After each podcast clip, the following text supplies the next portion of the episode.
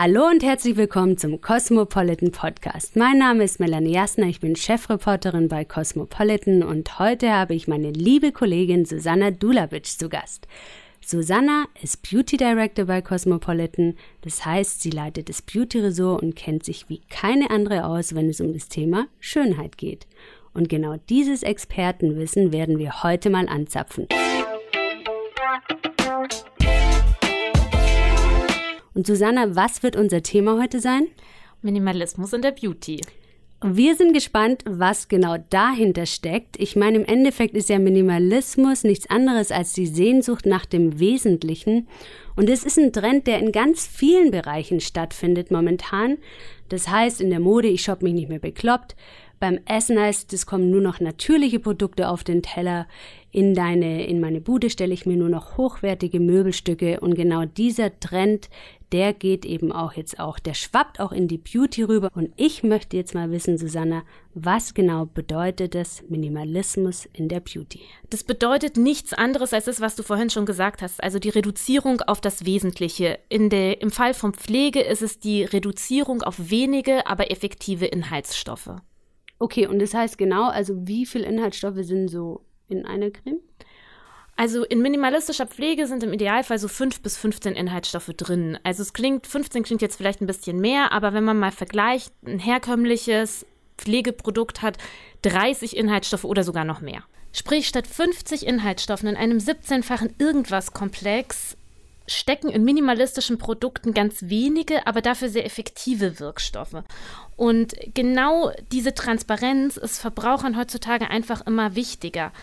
Genauso wie man wissen will, woher das Fleisch auf dem Teller kommt, will man halt heute wissen, was in seiner Creme steckt. Schließlich schmiert man sie sich jeden Tag auf die Haut. Du, du sagst jetzt genauso, wie man wissen will, was auf den Teller kommt, will man wissen, was auf der Haut landet. Ist es auch so, dass auch genauso viele Unverträglichkeiten stattfinden? Ich meine, es gibt, okay, Laktose hin oder her, aber es haben doch immer mehr Menschen eine Unverträglichkeit tatsächlich.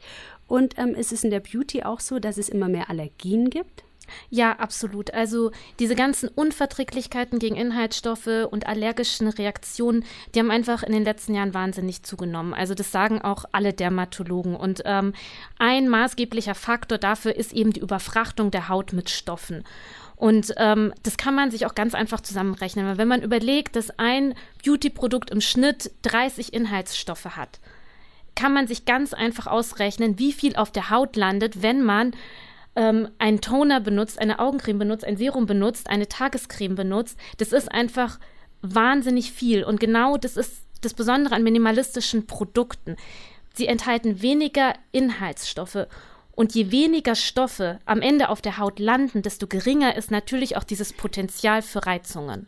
Okay, und was würdest du jetzt zum Beispiel sagen, um welche Inhaltsstoffe geht es denn jetzt, wenn wir von diesen tollen Inhaltsstoffen reden, die in einer minimalistischen Creme drin sind, welche stehen da ganz hoch im Kurs?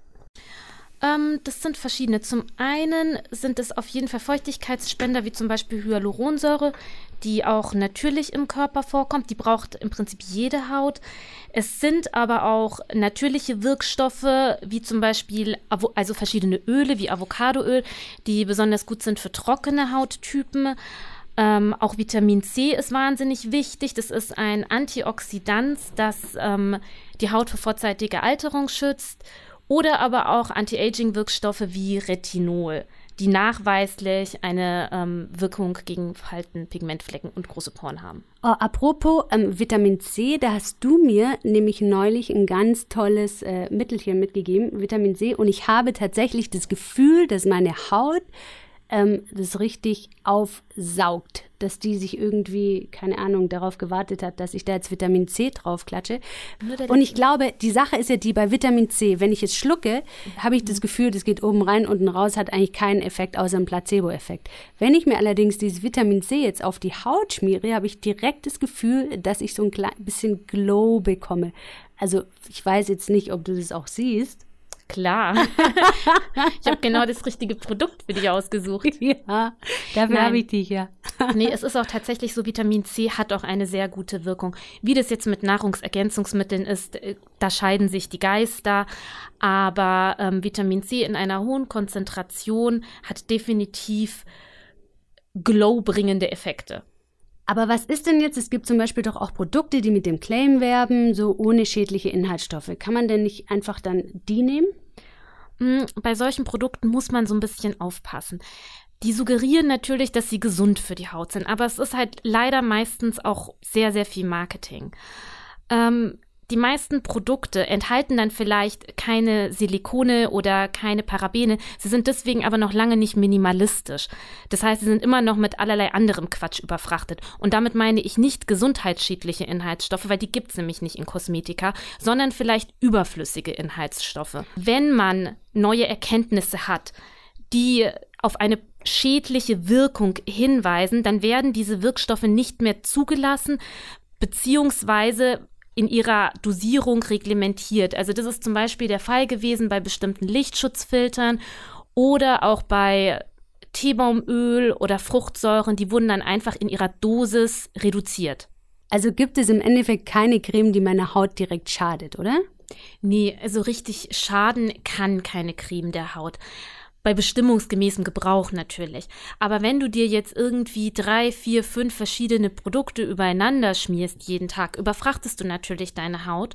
Und was dann eben die Folge sein kann, ist, dass du deine Hautbarriere schwächst oder schädigst und dann natürlich ähm, mit Unverträglichkeiten, Reizungen, Allergien reagierst trotz unseres Minimalismus-Themas klingt es jetzt alles schon wahnsinnig kompliziert und die, die, Sehnsucht nach dem Wesentlichen ist bei mir jetzt auch gerade sehr groß. Also sagen wir jetzt mal, jemand sagt, Mann, ich will jetzt nicht nur mein Bioschnitzel auf dem Teller haben oder eben tolle Klamotten kaufen, die eben hochwertige Klamotten kaufen, sondern ich möchte jetzt einfach auch in der Beauty, ich möchte für meine Haut was Gutes tun.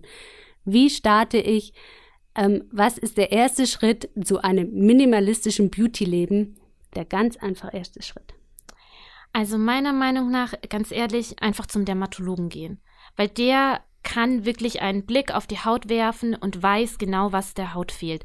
Es gibt natürlich auch Frauen, die sich selber viel mit Beauty beschäftigen, die genau wissen, welche Bedürfnisse sie haben, welchen Hauttyp sie haben. Aber wenn man sich da unsicher ist, würde ich auf jeden Fall den Hautarzt befragen oder auch eine sehr gute Kosmetikerin. So, ihr Lieben da draußen, was ihr natürlich jetzt nicht sehen könnt, Susanna sieht wirklich mega aus. Sie war jetzt gerade Cosmo-like hier in New York, kam zurück, müsste eigentlich einen Chatlag haben und entsprechend aussehen, tut sie aber nicht, sondern sie hat hier diesen Glow. Wie geht es? How to get the glow? Und sag jetzt bitte nicht, dass du eben ganz viel Wasser trinkst. Ich trinke schon ganz viel Wasser, aber ich trinke auch gern Kaffee und Wein. Okay, gut, hier hören wir die frohe Botschaft. Auch wenn man über die Stränge schlägt, wie unsere Beauty Director Susanna und gerne sich mal einen reinkippt und äh, Kaffee trinkt. Nein, das sagen wir so nicht.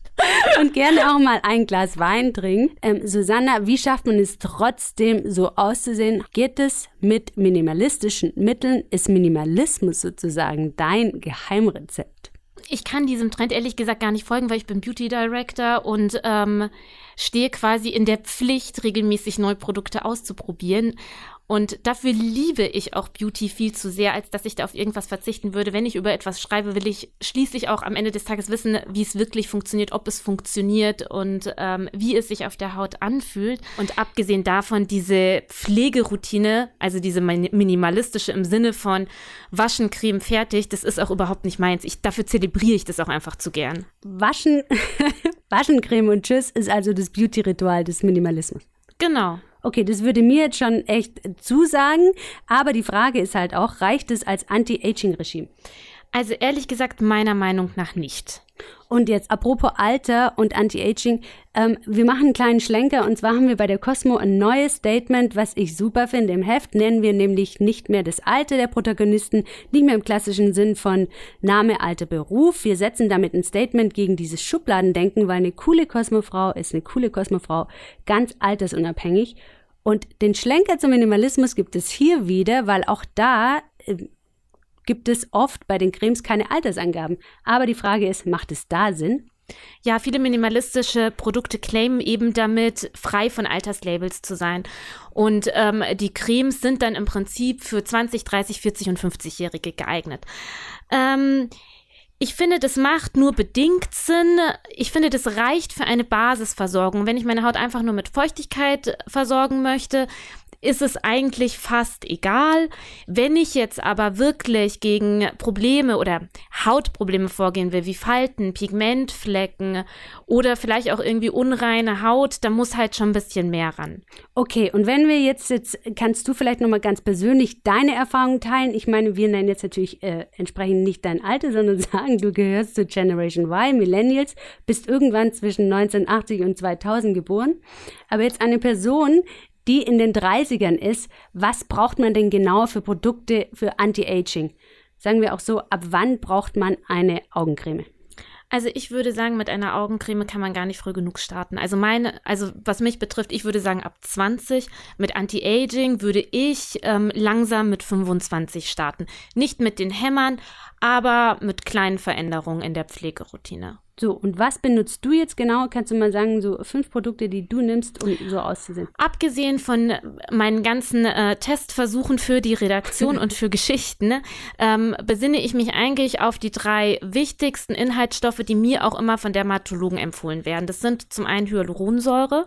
Das ist ein Feuchtigkeitsspender, der auch ähm, ganz natürlich im Körper vorkommt.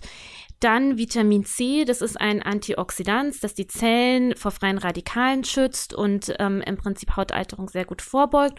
Und Retinol, das nachweislich eine Wirkung gegen Falten und Pigmentflecken hat. So, jetzt haben wir über die ganzen Inhaltsstoffe gesprochen, aber wie ist es denn mit der Optik beim Minimalismus?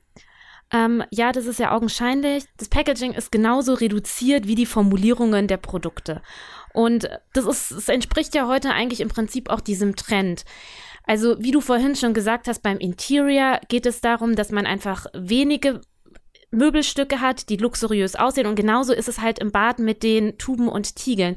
Auch da wird halt darauf geachtet, dass das, was da ist, schlicht ist, aber trotzdem nicht irgendwie einfach aussieht. Und ähm, dass die Verbraucher sich das auch wünschen, ähm, hat auch einer der diesjährigen Gewinner des Prix de Beauté, das ist der Beauty Oscar, den Cosmopolitan jedes Jahr verleiht, gezeigt. Und zwar hat in der Kategorie Produktdesign, wo es wirklich Einsendungen gab mit ähm, verrückten Packagings und Texturen, wirklich einen Tiegel gewonnen, der super schlicht ist. Super schlicht, aber auf eine ganz raffinierte Art dann doch irgendwie sehr schick. Ich finde ja, raffiniert und schick sind doch super Schlussworte. Wer jetzt noch mehr wissen will, vor allem auch welche minimalistischen Label angesagt und gut sind, kann das in der aktuellen Cosmopolitan der Ausgabe 4 ganz detailliert nachlesen. Liebe Susanna, vielen Dank, dass du dein Beauty-Wissen mit uns geteilt hast.